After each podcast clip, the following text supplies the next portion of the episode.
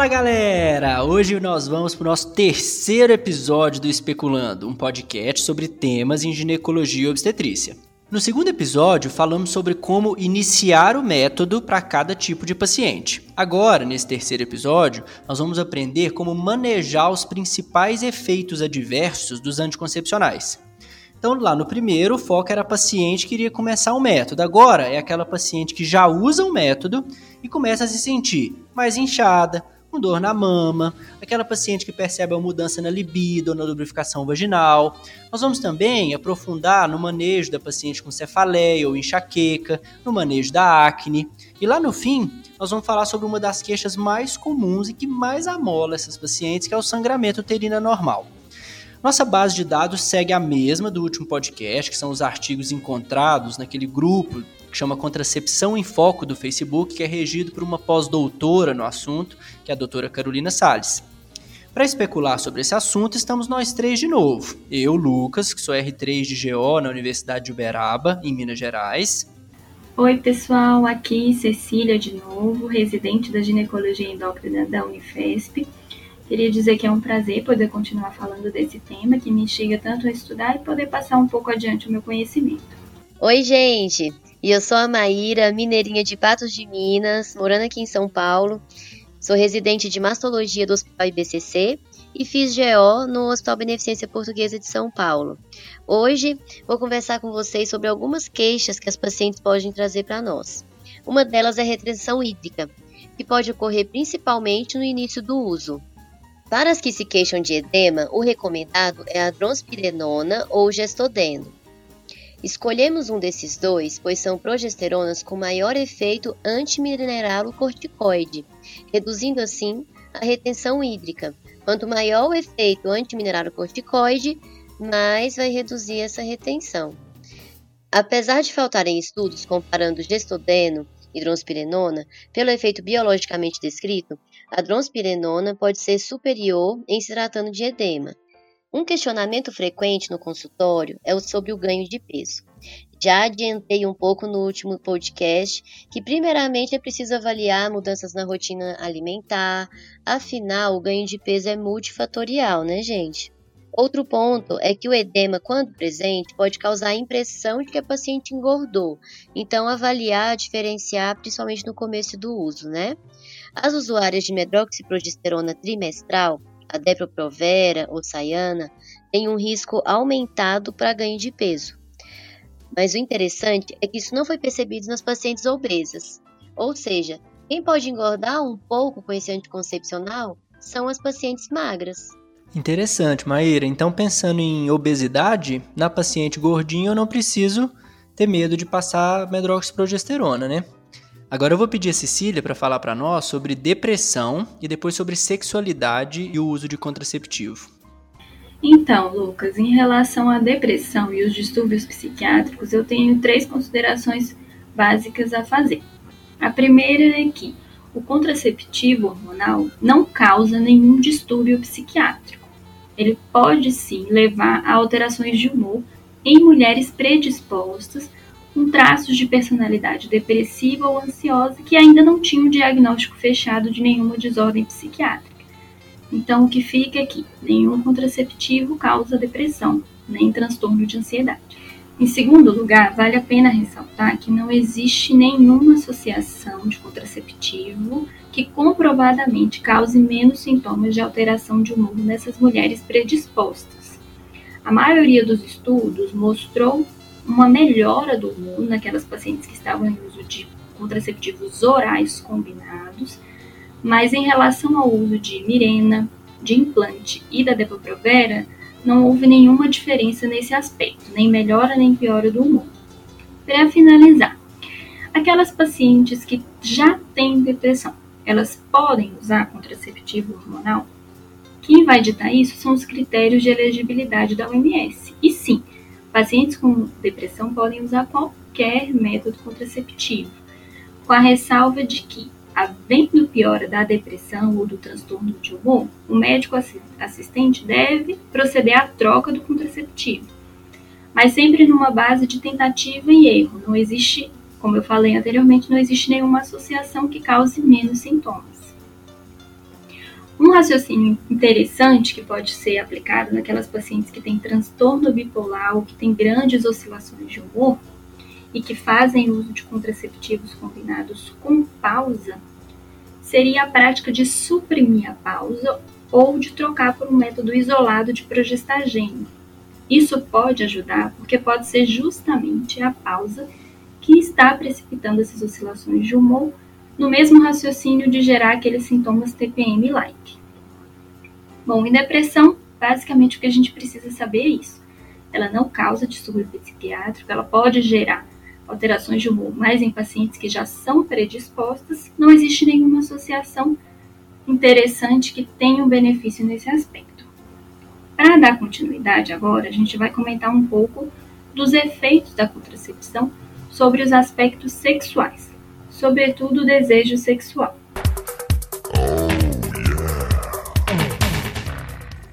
Bom, pessoal, tava falando desanimada agora, mas a gente tava falando de depressão. Vou melhorar um pouquinho o tom, porque agora a gente vai para sexualidade.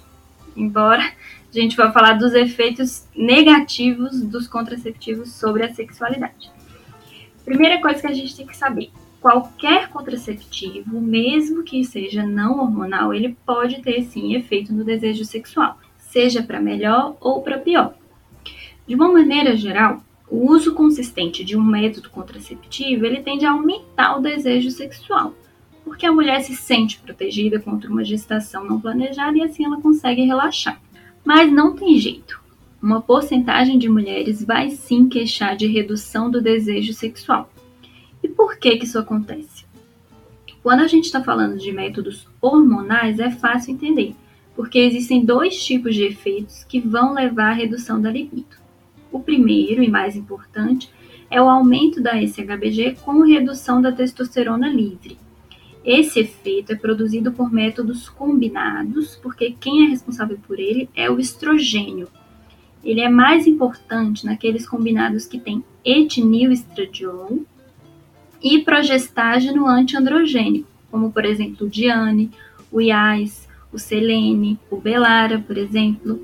O problema é que não existe uma relação direta entre testosterona baixa e libido baixa. Então não adianta ficar fazendo dosagem de testosterona livre ou total de paciente com queixa de redução de libido, porque você não vai fazer reposição de testosterona no MENACB e isso é uma resposta individual da paciente. Outro efeito sobre a libido dos contraceptivos hormonais é o fato de inibir a ovulação. Muitas mulheres elas têm um aumento do desejo sexual na fase pré-ovulatória. Isso é uma alteração fisiológica, justamente preparando o organismo feminino para a relação sexual e para uma possível fertilização. Qualquer método que iniba a ovulação, ou seja, os métodos combinados, e os de progestagênio isolado que inibem a ovulação, vão poder afetar o desejo sexual com esse mecanismo. Acontece que os métodos não hormonais também podem alterar o desejo sexual. Então, não é impossível que uma paciente usuária de DIU de cobre fale que depois do DIU ela sentiu uma perda de libido. Em geral, essa perda de libido vai estar mais associada com os métodos que têm mais falha, porque isso gera insegurança na mulher e ela tende a ter uma relação sem um relaxamento adequado. Outra possibilidade é, por exemplo, com o uso de DIU, ela apresentar cólica e sangramento, e isso pode também influenciar negativamente na relação sexual e no desejo da paciente. Mas o mais importante quando a gente pensa em sexualidade é considerar que vários outros fatores, além do contraceptivo, vão poder alterar esse desejo sexual. Então, por exemplo, se a religião da paciente condena o uso de um método contraceptivo, se o parceiro não está de acordo com o uso daquele método, se a mulher não tem certeza se ela quer ou não gestar naquele momento, se ela tem uma percepção de que está menos atrativa, já que ela não pode engravidar, percepção de que ela está se sentindo menos mulher.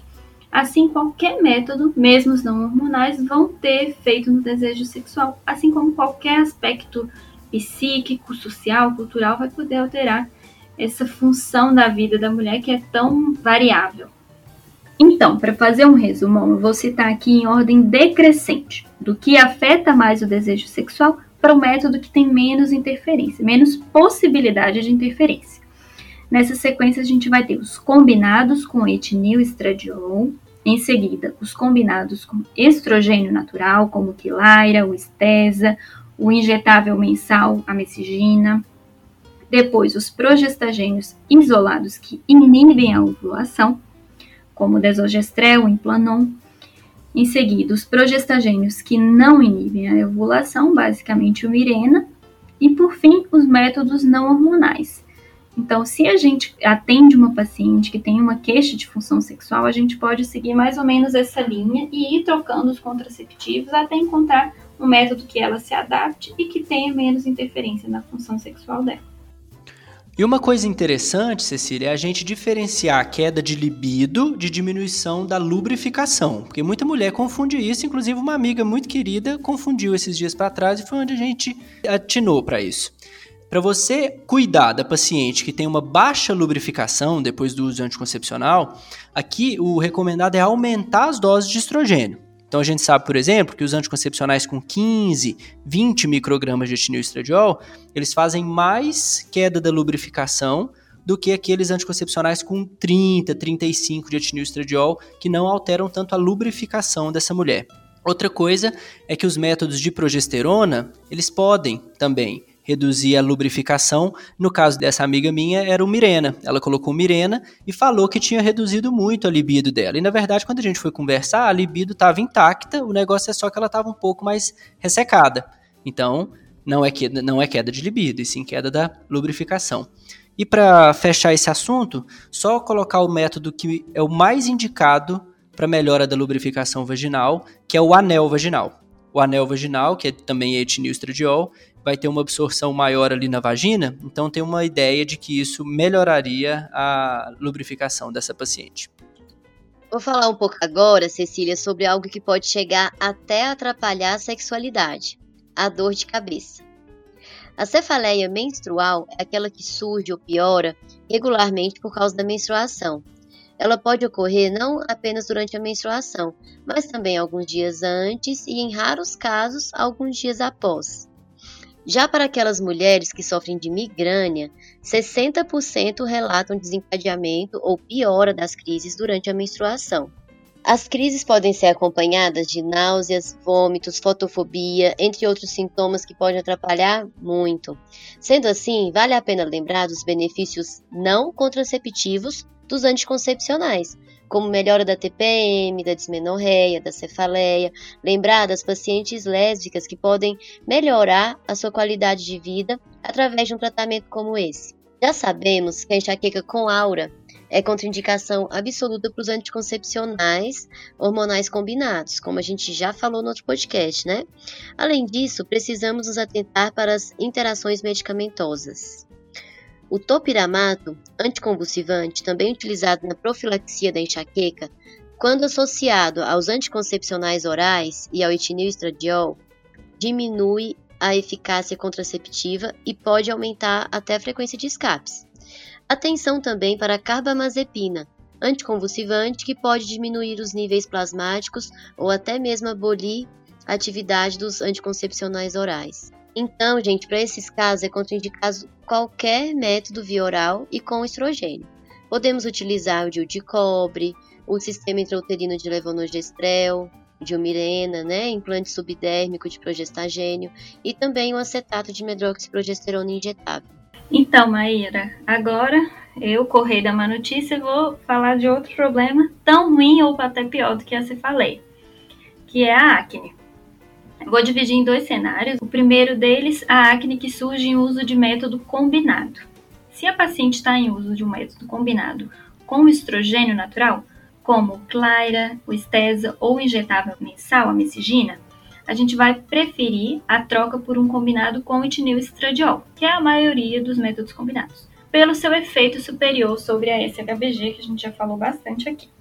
Por outro lado, se a paciente já está em uso de um método com etinil estradiol, você vai ter ainda a chance de mudar para um combinado com progestágeno antiandrogênico.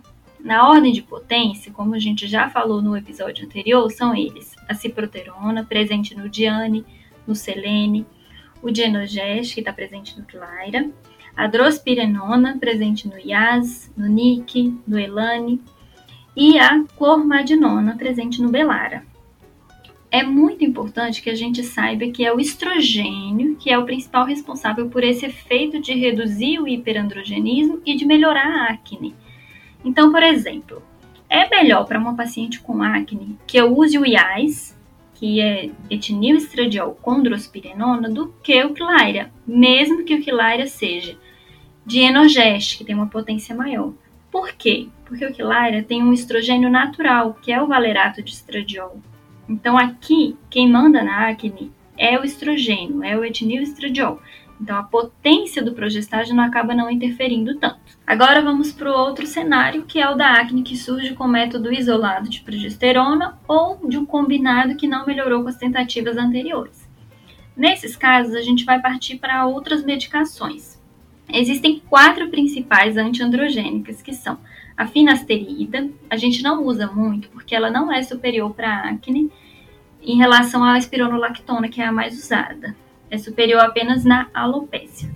A flutamida, que ela é hepatotóxica e a gente não quer mexer com isso, não vale o risco. A ciproterona, que a gente vai reservar para as pacientes com hirsutismo ou alopécia, porque ela tem um efeito mais negativo sobre o desejo sexual, tem um maior custo e ao mesmo tempo tem o mesmo benefício para a acne que a, que a espironolactona, que na verdade vai ser a nossa droga de preferência. Então, em resumo, para acne, a gente começa com a espironolactona, 100mg dia por 3 meses, junto com medicação tópica, com orientações cosméticas em conjunto com o dermatologista. A gente faz uma avaliação com 3 meses. Se ela teve melhora, a gente pode manter por mais 3 meses na mesma dose. Se não teve melhora, a gente pode associar a isotretinoína oral em baixa dose, 3 vezes por semana, ou aumentar a dose da espirono para 150 miligramas dia e reavaliar ou completar seis meses de tratamento. E agora em relação à alopécia. Se o paciente queixa uma perda de cabelo, primeiro a gente tem que encaminhar para uma avaliação com o dermatologista, para fechar o diagnóstico, para ver se é verdadeiramente uma alopécia, descartar causas familiares e se ainda assim persistir uma suspeita de que a perda de cabelo é um efeito adverso do contraceptivo. Além de tentar trocar o método, a gente também pode partir para a espironolactona novamente, 100 mg dia, mas nesse caso o tratamento é mais prolongado por causa do ciclo de, de pelo, do crescimento do pelo, ele é mais lento, então o tratamento dura de 9 a 12 meses. Com a espironolactona, se tiver boa resposta. Se não tiver, aí sim vale a pena a gente partir para ciproterona, Nesse caso, vai ser uma dose de 25 miligramas dia. O comprimido do Andropul, ele é de 50 miligramas, então a gente vai usar 25, meio comprimido, durante 14 dias do mês, por 6 meses. Então, metade do mês a paciente fica usando meio comprimido por dia. Então, gente, para não perder o costume, vou passar o bisu da acne. Primeiro, a gente vai preferir método combinado com etinilestradiol e progestágeno antiandrogênico. A gente já falou isso mais do que tudo na vida. Então, vai ser Selene, Diane, Belara, qualquer um desses vai ter praticamente o mesmo efeito. Não teve solução? Vamos partir para a espironolactona, fazer o uso de 100mg dia por 6 meses. Se precisar, recorre para colega dermato. Combinado? Combinado, Cecília. Então, pelo que eu entendi, a acne é sempre bom ter o dermato para nos ajudar a conduzir essa mulher. Para fechar o assunto, nós vamos falar agora de sangramento uterino anormal em usuários de anticoncepcional. A gente precisa definir primeiro o que são os padrões favoráveis de sangramento e o que são os padrões desfavoráveis de sangramento. Os favoráveis são aqueles padrões que eu busco para as minhas pacientes, que a maioria delas vai ficar satisfeita. Eles são três. O primeiro é frequência regular, então, a mulher que continua menstruando todo mês, na maioria das vezes com volume reduzido pelo uso de anticoncepcional, e na definição de livro, é um sangramento que vem a cada 21 a 35 dias. É o intervalo que tem para vir um sangramento regular. O segundo é a amenorreia, uma mulher que para de sangrar por mais de três meses. Na minha opinião, é o melhor padrão de todos. Se eu fosse mulher, ia querer ficar em amenorreia com certeza mas eu tenho várias pacientes e amigas que gostam de menstruar todo mês para ter aquela certeza, né? E o terceiro é o padrão infrequente, que é aquela mulher que sangra uma vez a cada dois, três meses. Para algumas mulheres, esse padrão, por ser mais incerto, pode incomodar, mas a gente define ele como padrão favorável.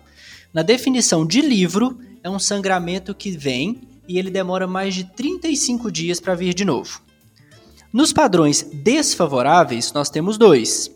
O primeiro é o sangramento frequente, que é o famoso menstruar duas vezes por mês, ou sangrar hoje e voltar a sangrar em menos de 21 dias. O segundo é o sangramento prolongado, aquela mulher que não para de sangrar, que é um sangramento que dura mais do que sete dias. Entendidos esses padrões, agora nós vamos aprender a manejar cada situação. Primeiro, nós vamos manejar as pacientes que reclamam de sangramento desfavorável em uso de métodos só de progesterona.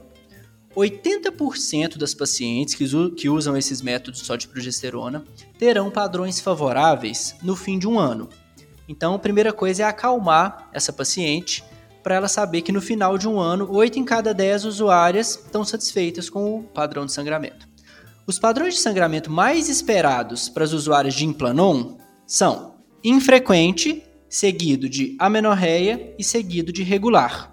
Então, a maioria das pacientes é, que usam Implanon vão sangrar uma vez a cada 2, 3 meses e cerca de 20 a 30% delas vão entrar em amenorreia e o restante vai ter sangramento normal todo mês. No caso do Mirena, os padrões mais frequentes são regular, seguido de infrequente e só depois a menorreia. Então a maioria vai sangrar todo mês, com um volume bem menor, que é uma característica do Mirena, e o restante vai dividir entre sangrar uma vez a cada dois, três meses e parar de sangrar. O Depo-Provera e o Desogestrel via oral são os métodos que mais conseguem amenorreia. No melhor cenário de todos, eu vou conseguir 40% de amenorreia. Então, para o usuário de progesterona que começa a sangrar sem parar, a gente tem algumas cartas na manga. Primeira coisa, explicar para essa mulher que é normal nos primeiros dois, três meses de adaptação e nunca prometer amenorreia para essas pacientes. Primeira coisa é avisar que no primeiro mês de uso não existe nada que ela possa fazer para melhorar o sangramento. É ficar dura na queda. A partir daí, a gente pode fazer algumas artimanhas para tentar melhorar o sangramento da paciente. O método mais eficaz é anticoncepcional combinado de altas doses, geralmente com 30 microgramas de etilenoestradiol, de 8 em 8 horas por 2 a 7 dias. Eu posso retirar de uma vez, fazer 2 a 7 dias e retirar de uma vez, mas o mais é, adequado é a gente ir desmamando esse anticoncepcional. Então eu começo de 8 em 8, de 2 a 7 dias, depois eu passo para 12 em 12 por mais 7 dias, depois eu passo mais um por dia por mais 2, 3, 4, 5 dias para ir cessando o sangramento. Quando eu vou passar estrogênio, eu tenho que sempre lembrar das contraindicações para estrogênio antes de prescrever o que deixa esse método um pouco complicado, porque muitas vezes as pacientes usuárias de, de progestagênio isolado não podem usar método combinado. Nós temos também o transamin, na dose de 1,5 a 2 gramas dia, ou seja, o comprimido é de 250 miligramas, nós vamos dar dois comprimidos de 250, de 8 em 8 ou de 6 em 6, por 5 a 7 dias. O transamin ele só aumenta o risco de trombose quando ele é usado por mais de 7 dias. Então, até 7 dias eu estou tranquilo, posso passar para o paciente com um risco um pouco aumentado para trombose. Além do transamin, a gente também pode fazer anti-inflamatório não hormonal. Os três anti-inflamatórios que já foram testados e são superiores ao placebo são ácido mefenâmico, de 500mg de 8 em 8 horas, ibuprofeno, 400mg de 8 em 8 horas, e também temos o celecoxib, 200mg dia. Sempre que eu for optar por anti-inflamatório, eu tenho que fazer de 5 a 7 dias para tentar reduzir esse sangramento. Opiniões de especialistas mostram que a gente pode usar qualquer tipo de anti-inflamatório porque eles são muito parecidos em mecanismo de ação, em forma de controlar esse tipo de sangramento. Uma forma diferente de tratar é o recomendado pela doutora Carolina Sales, por enquanto é só baseado em opinião de especialista, é a gente fazer mais progesterona para essa paciente que já usa um método de progesterona. Ou seja, ela já usa o método, eu vou prescrever mais progesterona por um tempo para tentar controlar esse sangramento anormal que ela está tendo. Eu posso fazer Desogestrel 75mg, um comprimido por dia, 1 a 3 meses. E nas usuárias de desogestrel, eu posso dobrar a dose. Se ela já toma um comprimido por dia, eu vou fazer dois comprimidos por dia por 1 a 3 meses ou 1 a 3 ciclos para tentar reduzir esse sangramento. Infelizmente, não existe nada para diminuir a recidiva desse tipo de sangramento, porque a gente ainda não sabe por que, que isso acontece. Muita gente fala que é atrofia endometrial, mas essa é uma causa totalmente descartada, porque a gente sabe que usuários de qualquer método contraceptivo hormonal têm endométrio menor do que 6, 7 milímetros nos estudos, então não é essa a causa. Nas usuárias de métodos combinados, com estrogênio mais progesterona, os padrões desfavoráveis são mais raros. O que pode acontecer aqui são os famosos escapes, ou aquele sangramento intermenstrual. Aquele sangramento pequeno do meio do ciclo. Primeira coisa é avisar para vocês que não existe estudo sobre esse tema. Então tudo aqui é importado dos estudos com, com progesterona ou opinião de especialista. Então aqui não é muito baseado em evidências. Em paciente com escapes frequentes, eu preciso descartar primeiro a DIP, principalmente aquela síndrome de Kretec, que é uma endometrite por clamídia, que pode fazer esse sangramento que simula o escape e a gente trata aqui com doxiciclina, que é para matar a clamídia.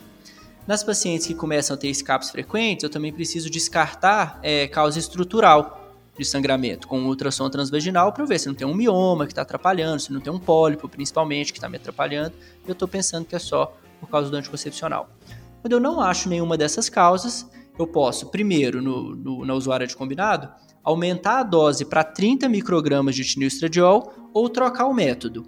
Essas trocas são trocas aleatórias mesmo. Eu troco a progesterona, eu troco a marca, é tentativa e erro. Como eu falei, não tem estudo, isso é opinião de especialista, isso é vivência de ginecologista. Lembrar de mexer no remédio, gente, só depois de três meses de uso. Não adianta, a mulher começa a usar um método, com 40 dias já está reclamando de sangramento, você tem que falar, espera, porque a adaptação de anticoncepcional é de 3 a 6 meses. Espera pelo menos 3 meses para a gente ver se é esse o padrão que vai ficar depois do, da adaptação. Para fechar esse assunto de sangramento uterino normal, eu vou fazer algumas considerações sobre os escapes. Os métodos que menos dão escape são anel vaginal, com menos de 5% de sangramento intermenstrual, seguido de estesa, depois quilaira, depois anticoncepcional com 30 de etinilestradiol e por fim anticoncepcional com 20 de etinilestradiol em ordem decrescente de frequência de escape. Não faz sentido aumentar progesterona nesses casos, e a gente recomenda evitar o uso contínuo das cartelas para paciente que fica sangrando, porque se ela está sangrando em uso de combinado, ela provavelmente tem um endométrio instável, então ela não vai conseguir segurar o sangramento por 3, 4, 5, 6 meses, como algumas pacientes conseguem. Então é isso que a gente tinha para falar de anticoncepcional nesses dois episódios. E para aquela mulher que está pensando em engravidar, pode ficar tranquila que o próximo episódio nós vamos falar exatamente sobre infertilidade. Então como que a gente vai manejar esses casos. Agradecer a presença da Cecília e da Maíra, que estiveram aqui com a gente nesse período de gravação. Qualquer dúvida ou sugestão, só mandar para o e-mail especulandopodcast.gmail.com. E até a próxima!